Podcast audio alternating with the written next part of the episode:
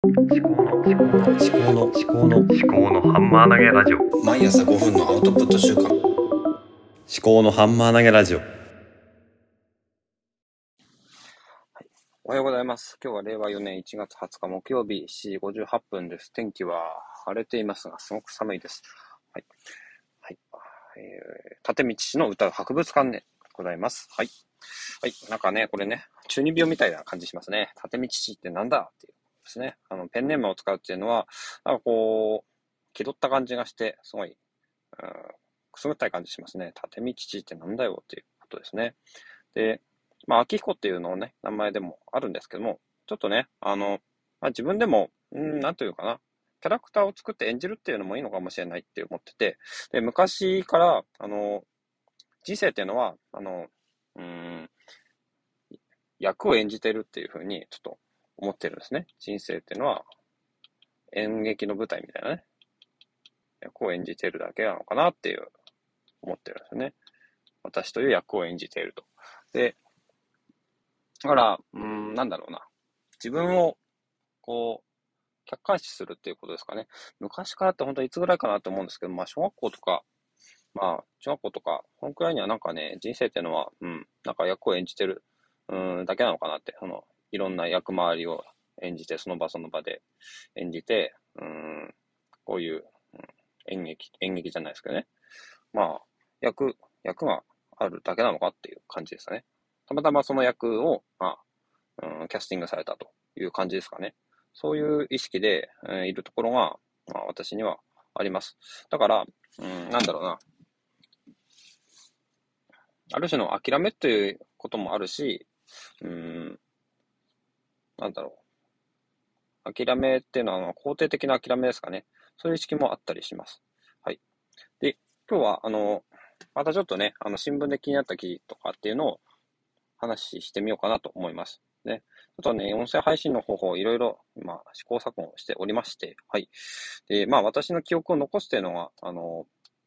この音声配信の主な目的でございますので、まあ、私がやりたいようにやればいいんだなと。で、別にリスナーとか使わなくても、全く私は困らないということで、うん、リスナーがついてくると逆に困るのかもしれないっていうね、あのじゃあなんでこんな公開してんだっていうことなんですけども、あの、こうやってポッドキャストで配信すると自分が後で聞きやすいっていうメリットがあるんですよね。あの、投資で聞いたりとかもできるし。だから、なんだ、普通のオーディオの、うんと、iPhone のオーディオの録音とか、あと Just Press レコードでもいいんですけど、あ投資で聞いたりとか、うん、投資、あの、いろんなエピソードを聞いたりとか、あとはまあ、Day1 にあの音声を記録したりとかもできるんですけど、やっぱりこう、操作性とかいろいろ考えると、オンラインのプラットフォームに上げるのが一番いいんじゃねえのかなっていうのが、まあ、直感として働いたので、まあ、やってるってことですね。で、まあ、その副次的効果として、あの、他の方の何か役に立ってもいいのかなって、まあ、役に立つかどうかっていうのは、私の主眼ではありません。はい。なので、まあ、ゴミを垂れ流してんじゃないよって思う方は、まあ、聞かなきゃいいだけということですね。はい。それがインターネットのいいところですね。テレビとかラジオとかとかだと、つけると、聞いちゃう、見ちゃうっていうね。あの、見たくなくてもなんかね、公共の電波使って流れちゃうっていうね、そういうのがあるんで、まあ、こういうね、プラットオンラインのあのインターネットっていうのはすごくバランスが取れるんじゃないのかなと思います。叩きたい人が叩くのはね、ちょっとしょうがないかもしれないですけど、はい。じゃあちょっと前置きが長くなりましたけれども、はい。まず今日はあの3つの話題をお話しします。で献血の親子のこと、あとお猿の常時研究室のこと、あと音声配信の方法のことの3つについて話をします。はい。で、あとね、残り4分、ん？違うな。今4分になったんで、あと6分ですね。だから2分ずつぐらい喋ればいいのかなと思います。で、今日の朝の民友新聞の朝刊で、えーあの、読者の投稿欄がありまして、はい。えー母と献血し夢語る女子高生。えーこれを書いたのは仙台市の、えー中川国俊さんっていうのかな ?70 歳の医師の方です。はい。で、献血ルームで研修医、えー検診員をしていたら、献血は初めてという相馬市在住の女子高生が訪れた。そこで献血する理由を尋ねると、仙台の初売を楽しみに来ました。雪が降る中、献血を呼びかける姿を見て、少しでも人の役に立ちたいと思いました。と、はにかみながら答えた。引き続き訪れた女子高生と同じ住所の女性に、先ほどの高校生は娘さんですか？と尋ねた。すると、そうです。娘に誘われました。と微笑んだ。そして並んで献血しながら、緊張気味の娘に視線をしばしば向けていた。献血後、くつろぐ二人に謝辞を述べた。すると娘さんは、献血をしたいと常日頃思っていました。病院で働く母が憧れで、私も看護師になるのが夢です。と語った。母親は、そうなの？初めて聞いた。と驚きながらも嬉しそうであった。という、あの、投稿が、えー掲載されていまして、これは私本当になんか、心温まりましたね。すごくいい、いい話って言っちゃうと、すごく、うん、ありきたりですけれども、まずね、あの、娘さん、献血しようと。で、娘さんに連れられて親が来るということですね。親が献血しようよって言うんじゃなくて、娘さんが自発的に、あの、献血しようって思ったところが、あーすごいなって。で、これ私思ったのが、私、もう結構献血したいなとはずっと思ってて、時々献血するんですけども、私、血管が細いのか、あの血圧が低いのか、あの献血するのにすごく時間がかかって、人、人の2倍くらいかかるんですよね。冬とかだと、他の人20分くらいで終わるのが、私40分くらいかかったりとかして、なんか、逆に行かない方がいいのかなと思ったりして、結構悩ましい。そんなことをいつも考えております。はい。で、次、お猿の常時研究室。これはですね、ハテナブログっていうブログのサービスで、まあこれ知らない人は、まあインターネット使ったことない人ぐらいなのかな？と思うんですよ。ハテナグロム、ハテナ、まあインターネット使っても知らない人もいるかもしれない。ハテナ。ね。あの、ブックマークサービスとかね、ハテナのブックマとかもやってるところなんですけども、まあ、有名なところでは、まあ、社会派ブロガーのチキリンさんがやってる、あの、チキリンの日記っていうのがありますけれども、はい。で、あの、もともとお猿のジョージについては、あの、ノートの方で、えー書こうと思って、ノートの方にマガジンを作って、えーいたんですけれども、なかなかこう、書けないでいたんですね。で、ノートっていうのは他の記事も、えー上げているので、うーん、ノートってななんていうんですかね、自分の、うん、頭の中を出すというところであって、そのアウトプット、うん、成果品としてのアウトプットを出すようなところではないのかもしれないって、まあ私にとっての活用方法ですけども、という気がしておりまして、うん。で、どうしようかなと、もうちょっとこう、なんだろうな、専用の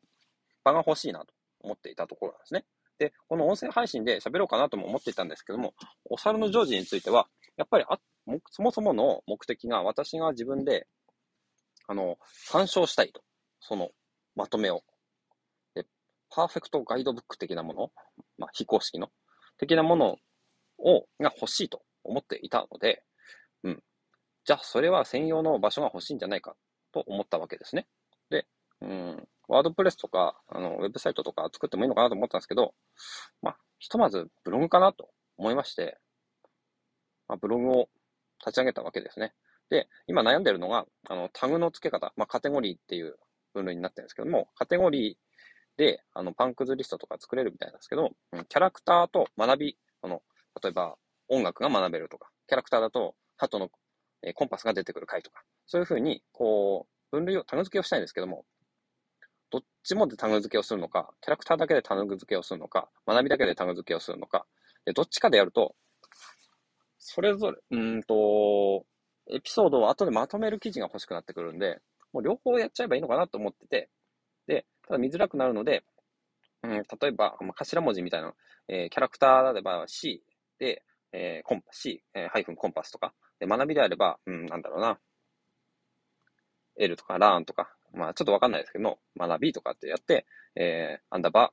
ー、えー教養、教養じゃない、歴史とか、まあそそういうような使い方しようかなと思ってるんですけども、ちょっとね、その辺ちょっと試行錯誤しながらやっていきたいと思います。で、何よりも自分のためにいいなと思って、で、英語の YouTube も貼れるので、えー英語と日本語を聞き比べながらあ楽しめるっていうのがすごく面白いなと思っております。はい。ちょっとこれね、あの、コツコツを続けていきたいと思いますので、これ私のライフワークですね。本当にこれ楽しみですね。はい。